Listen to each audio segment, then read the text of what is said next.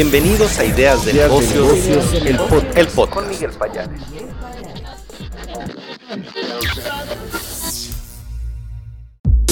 Hola a todos, ¿qué tal amigos? ¿Cómo están? Bienvenidos a este podcast de Ideas de Negocios. Mi nombre es Miguel Payares, periodista, y es un gusto que nos escuchen. Hoy le doy la más cordial bienvenida a un invitado de lujo. Se trata de Roberto Vázquez. Él es director de Asuntos Corporativos de Kellogg para América Latina. Robert, ¿cómo estás? Muy buen día.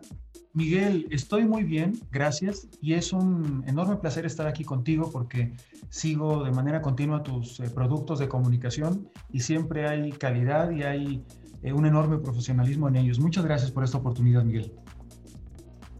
Muchas gracias, querido Robert. Pues bueno, estamos en esta plática tras la celebración del Día Mundial de la Alimentación que se celebró este 16 de octubre. Y bueno, qué mejor hacerlo que con una compañía que es líder en el mercado como Kellogg. Les comparto algunos datos para que dimensionen con quién estamos hablando. Kellogg Company cotiza en la Bolsa de Valores de Nueva York. Sus marcas incluyen Pringles, ustedes las conocen, Special K, Kellogg's, Kellogg's entre otras. En 2020, las ventas netas de la empresa fueron aproximadamente de 13.8 mil millones de dólares y ellos tienen un propósito, el propósito de Kellogg's de dar mejores días y la empresa se está enfocando en ayudar a terminar sobre todo con el hambre y está comprometida eh, de acuerdo con toda la información que están proporcionando para crear mejores días para 3 mil millones de personas para fines de 2030.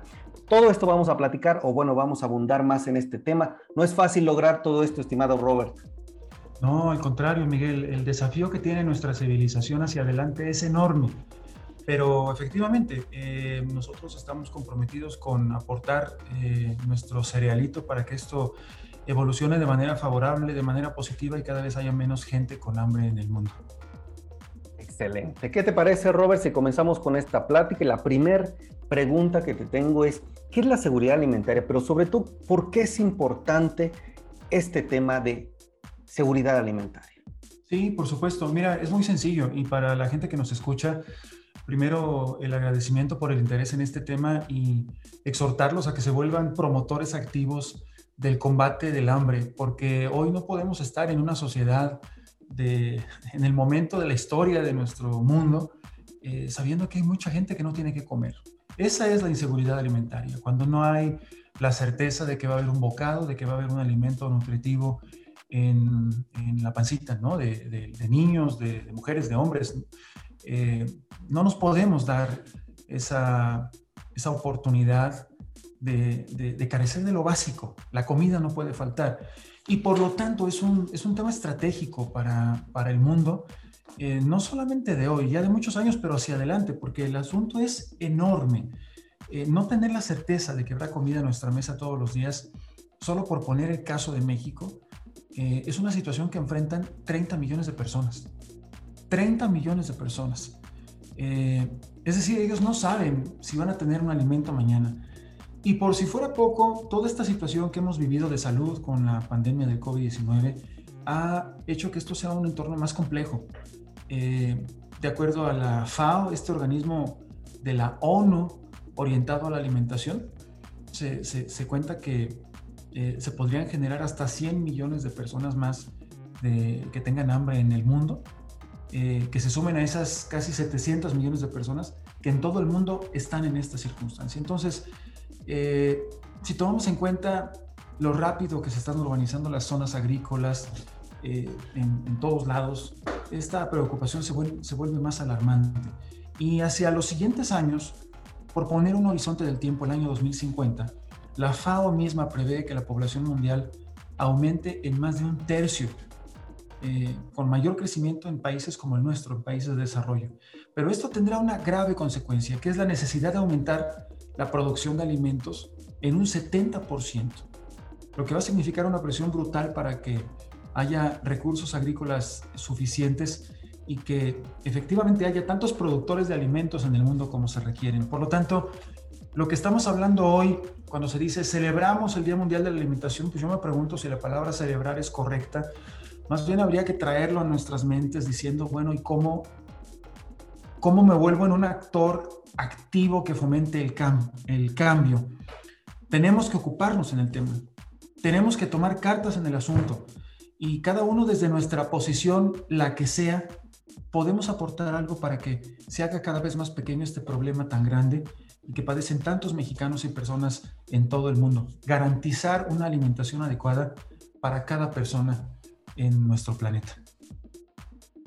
Robert, permíteme hacer énfasis en algunos datos que tú nos estás dando para que los corrobores, me digas si tomé bien nota. En México, 30 millones de personas, nos dices, no saben qué se van a llevar a la mesa. Hay un tema pues de falta de comida, falta de alimentos. ¿Es correcto eso?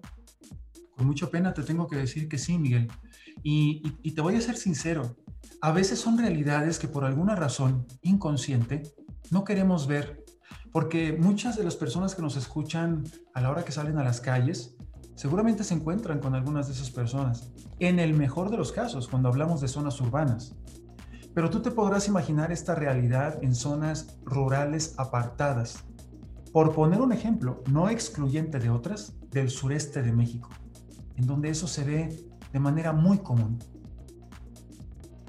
Me pones a pensar mucho, Robert, porque creo que es un tema delicado, un tema que hay que poner énfasis, hay que hablar de este tipo de temas más allá del tema empresarial, creo que nos corresponde como sociedad. Ahora, a nivel global, hablamos de 700 millones de personas y bueno, nos decías, la FAO todavía ve que se vaya a incrementar este número. También me llama la atención de que eh, nos pones en perspectiva, va a crecer la población y se va a necesitar mayor producción de alimentos y bueno, esto va a poner presión brutal para todos, nos decías, productos agrícolas, productores. Creo que es una situación que eh, comenzamos este podcast pues marcando un punto delicado, una situación difícil. Ahora, ¿qué está pasando? A veces vemos que se tira la comida, Robert, que hay desperdicios. ¿Cómo estamos en ese tema en México? ¿Por qué sucede este tema de 30 millones de personas con problemas pues, de alimentos?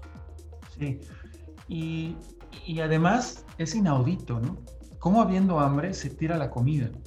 Bueno, esa contradicción tan grande de la que estamos hablando es una realidad y en unas proporciones de las que ahora con mucho gusto les puedo compartir algo, pero que son inaceptables para cualquiera que, se perciba como un buen ciudadano, como alguien que busca el bienestar común, que piensa en la prosperidad de su, de su comunidad. Mira, se alimenta, se, desperdicia una enorme cantidad de, alimentos. En el mundo, Miguel, eh, cerca de 1.300 millones de toneladas de alimento se, se, desperdician en el mundo. ¿Dónde se desperdician? Mira, en toda la cadena de producción, desde la siembra, bueno, la cosecha, la post cosecha, el almacenamiento, el transporte, incluso se desperdicia y en enormes cantidades cuando esto llega al consumidor final, al ciudadano que va a una tienda, un mercado, un supermercado y adquiere algún producto. Ese producto probablemente se va a echar a perder o se va a tirar por una cantidad muy grande de, razones. Em, de acuerdo con este, estas autoridades eh, globales como la FAO, eh, se estima que el 6% de las pérdidas de los alimentos a nivel mundial proviene de los países de América Latina y el Caribe. Entonces, con los alimentos que se pierden en esta región latinoamericana, se podría alimentar al menos a 30 millones de personas que padecen hambre en la región. Tú imagínate, todo el desperdicio de alimentos de América Latina serviría para alimentar de forma adecuada a toda la gente que tiene hambre en México. Ese es el tamaño de la contradicción. Y nosotros no estamos tan lejos de esa situación. Una tercera parte del alimento que se produce en nuestro país, escucharon bien, una tercera parte de los alimentos que se producen en nuestro país se desperdician. Y solamente para, para dejar el testimonio del dato, esto significa 38 toneladas de alimento por minuto que se van a la basura. Impresionante los datos, datos precisos, contundentes. Una tercera parte de los alimentos que se producen aquí en nuestro país se desperdician. Esto es súper importante, más del 30% y aparte el 6% de las pérdidas de alimento a nivel global provienen justamente de aquí, de Latinoamérica, el Caribe. Esto podría ayudar, me llama la atención el dato, 30 millones de personas y vuelvo a hacer el énfasis en los datos porque creo que es importante, Robert, este tema. A veces no dimensionamos Y hacia allá va, va mi comentario. Creo que son temas eh, que, como tú bien lo dijiste, a veces no queremos ver, no los ignoramos, tal vez cerramos los ojos, no hablamos de ellos, pero qué importante poner las cifras sobre la mesa. Pues podría decir que no es posible, aunque lo está haciendo, pero pues diría, eh, en cambio, es pues casi intolerable que desperdiciemos tanta comida en México habiendo tanta necesidad. Ahora, Robert, ¿qué hace Kellogg's para atacar este tema? ¿Por qué ustedes tienen esta visión? ¿Qué hacen alrededor de este tema? ¿Me podrías platicar un poco a nivel corporativo su visión? Sí, por supuesto. Pero no te imagines que por ser algo que hace una empresa, Miguel, está alejado de la realidad, de lo que ocurre eh, de manera cotidiana. Mira, hay una carencia de educación alimentaria significativa entre la población. Y esto no es de hoy, es de siempre. Y es algo en lo que se ha avanzado mucho, pero hay enormes oportunidades. Tú puedes observar a una, a una pequeñita, a un pequeñito que no aceptan con facilidad consumir cierto tipo de alimentos. Yo creo que a muchos nos pasa en casa. Eh, puedes poner una espinaca en un plato y probablemente no lo van a querer, pero no pongas otro tipo de alimento este, pues más comercial, porque probablemente no tienes que insistirle, ¿no? Es decir, hay una eh, falta de cultura de alimentación adecuada muy importante en todo el mundo, pero claramente en nuestro país también. Entonces nosotros estamos orientados a crecer esa cultura de una alimentación adecuada entre la población. Y en el aspecto más, eh, de más largo alcance, yo te quisiera contar que para nosotros que tenemos más de 110 años de existir, que tenemos una presencia muy amplia en el mundo, más de 180 países. Nosotros trabajamos desde hace varios años, muchos años, en colaborar con instituciones que tienen un enfoque muy específico de apoyo comunitario en muchos países. Normalmente son los bancos de alimentos, porque a nosotros nos interesa acercar eh, la posibilidad de, de un buen desayuno, de un buen alimento, a cada vez más personas en el mundo. Y nos hemos propuesto que esto ocurra a razón de 3 mil millones de seres humanos hacia el año 2030. Vamos muy bien, la estadística nos dice que a escasos eh, nueve años una buena parte de esta meta se ha avanzado, pero para nosotros es crítico asegurar que avanzamos en situaciones eh, relacionadas con el bienestar de la población, con la seguridad alimentaria, con la resiliencia climática. Y mira, esta palabra suena sofisticada, pero muy aterrizada a lo que ocurre en el día a día es cómo hacemos que, por ejemplo, las siembras o los cultivos en el campo puedan mantener esa vocación de producción de, granos o de alimentos de calidad con técnicas que cuidan el, medio ambiente. En la medida en que lo logremos, vamos a favorecer que haya mayor producción de alimentos, entonces, aquella realidad de la que hablábamos al principio, que tú me hiciste el favor de resaltar, hacia el 2050, más de 2 mil millones de personas más en el mundo, pero no la misma capacidad de crecimiento de la producción de alimentos. Bueno, esto lo favorece. Probablemente no va a ser suficiente si es un esfuerzo aislado, pero nosotros estamos comprometidos a aportar lo que está de, nuestra parte. Y, y para nosotros lo que es fundamental es garantizar modalidades de consumo de alimentos y de producción de alimentos que sean sostenibles. Es decir, que sean adecuadas, que cuiden los recursos y que eh, favorezcan el bienestar de la población. Y todo eso, bueno, pues de alguna forma hace eco en el Día Mundial de la Alimentación, que, que ya te digo, se utiliza la palabra celebremos esta efeméride. Yo no creo que hayas que celebrar. O sea, sin duda hay cosas buenas que pasan, pero el problema es tan grande que lo que tenemos que hacer es ocuparnos. Ahora, de manera muy pragmática, y esto que te acabo de contar en qué se traduce. Mira, un ejemplo.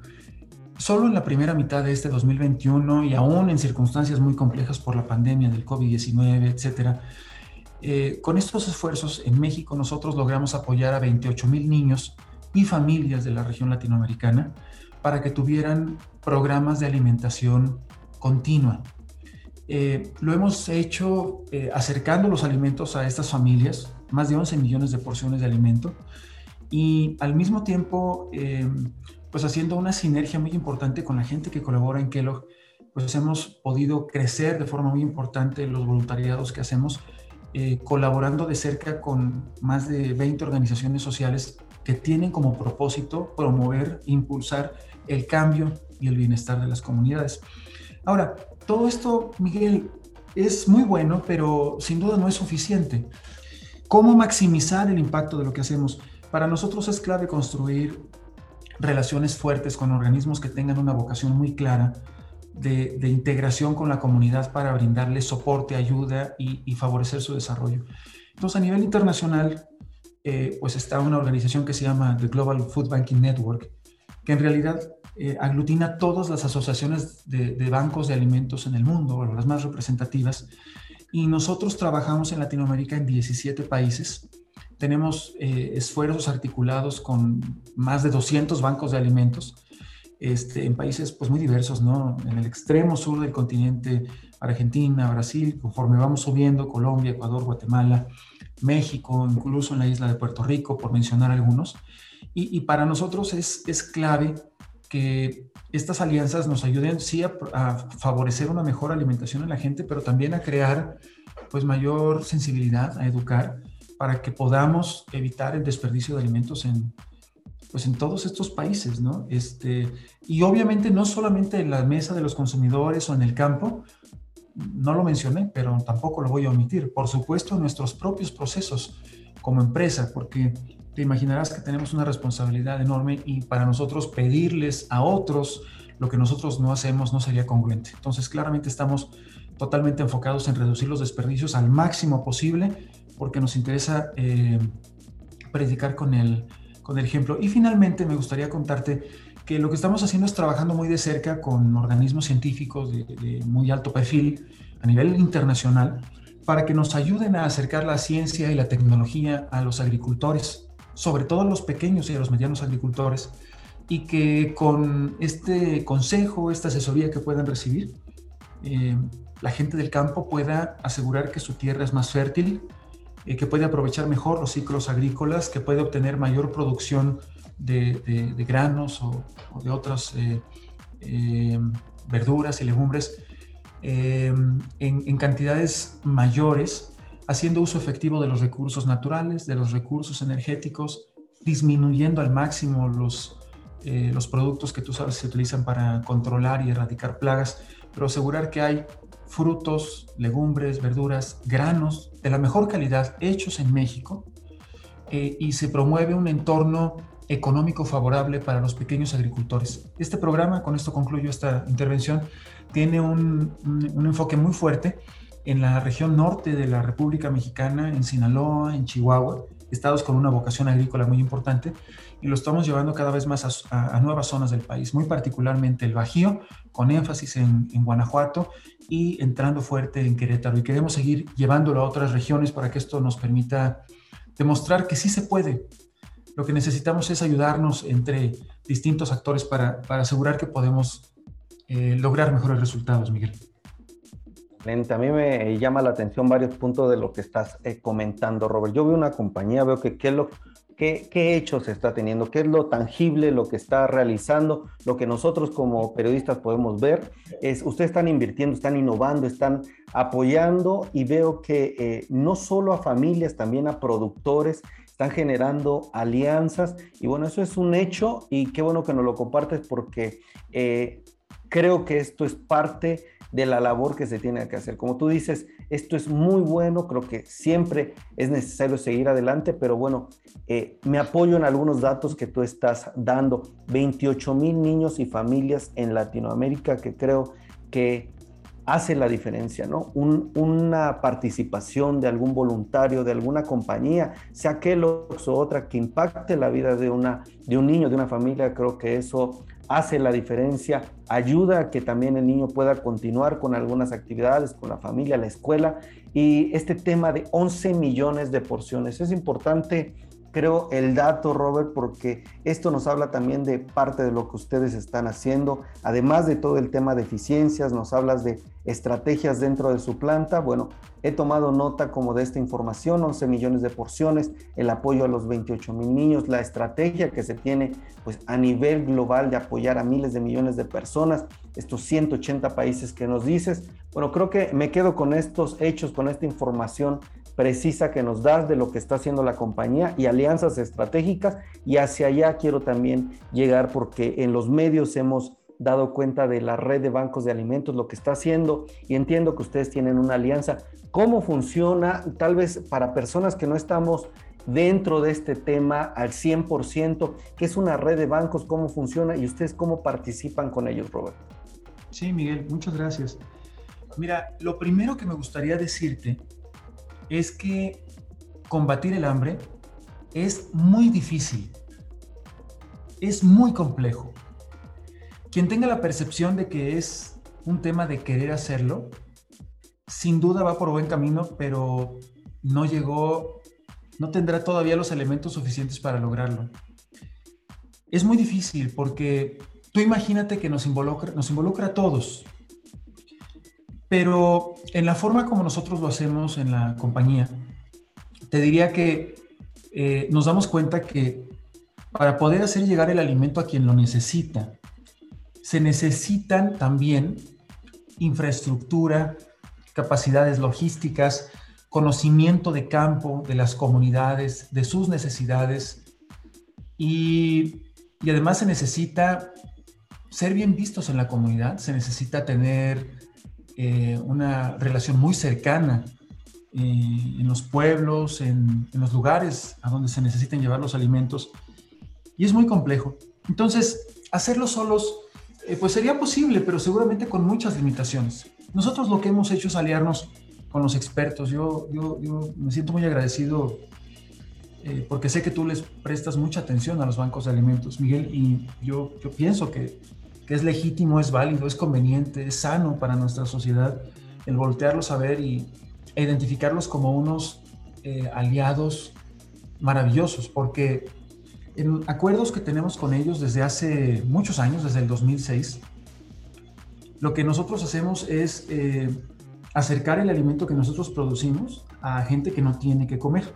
Entonces, la magia de esto es que la Asociación de Bancos de, Alimentos de México lleva todo esto a donde más se necesita, asegura una distribución correcta, cuida que haya un uso adecuado, promueve eh, con, los esfuerzos que, trabajamos juntos eh, una educación saludable entre la población y juntos hemos apoyado a 13 millones de personas a la fecha. Eh, estamos juntos desde hace cerca de 15 años ¿no? y hemos realizado como compañía un enorme esfuerzo para donar claramente un volumen importante de alimentos, claramente recursos económicos y también nos hemos involucrado en campo, en acción con voluntariado para, para trabajar en la comunidad. Y también hemos hecho cosas muy interesantes. Un ejemplo sencillo, mira, hemos ido al surco, al, al, al campo, donde está la cosecha. Y donde después de que se recogen las frutas y las verduras, por causas naturales del proceso, se quedan muchas en las orillas de los cultivos y ahí se echan a perder. Eh, no es negocio recogerlas, entonces pues se pudren y eso no ayuda tampoco a combatir el efecto del cambio climático. Son generadoras de, de CO2 en una cantidad importante. Entonces nosotros lo que hemos hecho es financiar proyectos en donde junto con los bancos de alimentos vamos y recogemos esas frutas y verduras que están en extraordinaria forma y calidad y aseguramos que se llevan a los comedores comunitarios para que puedan ser consumidas. Acciones como esas están logrando cambios importantes en hábitos de alimentación, porque la gente cada vez tiende a comer más este tipo de alimentos que no son tan comunes desafortunadamente en nuestra dieta, y por otro lado estamos evitando el desperdicio. Entonces, este tipo de acciones son las que a nosotros más nos están moviendo a intensificar nuestra colaboración con todos los bancos de alimentos en el país, a quienes aprovecho y les digo gracias y apreciamos profundamente su confianza por dejarnos trabajar con ustedes para avanzar en este objetivo común. Excelente. A mí me llama la atención, Robert, parte de lo que estás diciendo, esta estrategia conjunta. No, no es suficiente una compañía, se necesitan alianzas, se necesitan organismos como esta red de bancos de alimentos. Interesante me parece lo que hacen, como algo que tal vez alguien desperdicia, lo pueden ocupar para llevar, incluso alimentar de manera sana, alimentar con productos pues en buena condición a las personas. Creo que eso es eh, tomar ventaja de un hecho o de un desperdicio y sacarle el mejor provecho. Creo que eso es invaluable. Y bueno, vamos a la parte final de este podcast, Robert, para que me digas qué viene hacia adelante. eh, ¿qué retos vienen? ¿Qué avances? Eh, ¿Hacia dónde va este tema de la seguridad alimentaria? ¿Hacia dónde va Kellogg? ¿Me podrías comentar un poco de esto? Sí, gracias, Miguel, muy amable. Mira, va hacia intensificar las cosas de las que hemos hablado y otras tantas que existen que no, no nos da tiempo para precisar aquí, porque a pesar de grandes avances que hay, yo te puedo decir que nos sentimos entusiasmados por los avances y claramente son insuficientes para erradicar el hambre, que debe ser ese objetivo quizá utópico en México y en el mundo, pero tras el cual tenemos que ir para hacer una diferencia en nuestra sociedad. ¿Qué significa eso? Significa que nuestra, nuestra población laboral de la empresa de Kellogg en México, eh, miles de mujeres y hombres de extraordinaria sensibilidad social, seguiremos trabajando para desarrollar mejores alimentos, para lograr procesos más eficientes, para disminuir al mínimo el desperdicio de cualquier tipo de producto o subproducto, nuestros procesos de elaboración de alimentos, de cocina, como nosotros decimos. Eh, y también y continuaremos impulsando de forma muy fuerte hasta el límite de nuestras posibilidades todo esto de lo cual hemos hablado que nos ayuda a llevar este efecto a, los lugares donde operamos, a una cantidad muy importante de estados y municipios en México que sabemos que están en una situación complicada. Eh, ¿Esto se puede hacer solos? La respuesta categórica es no.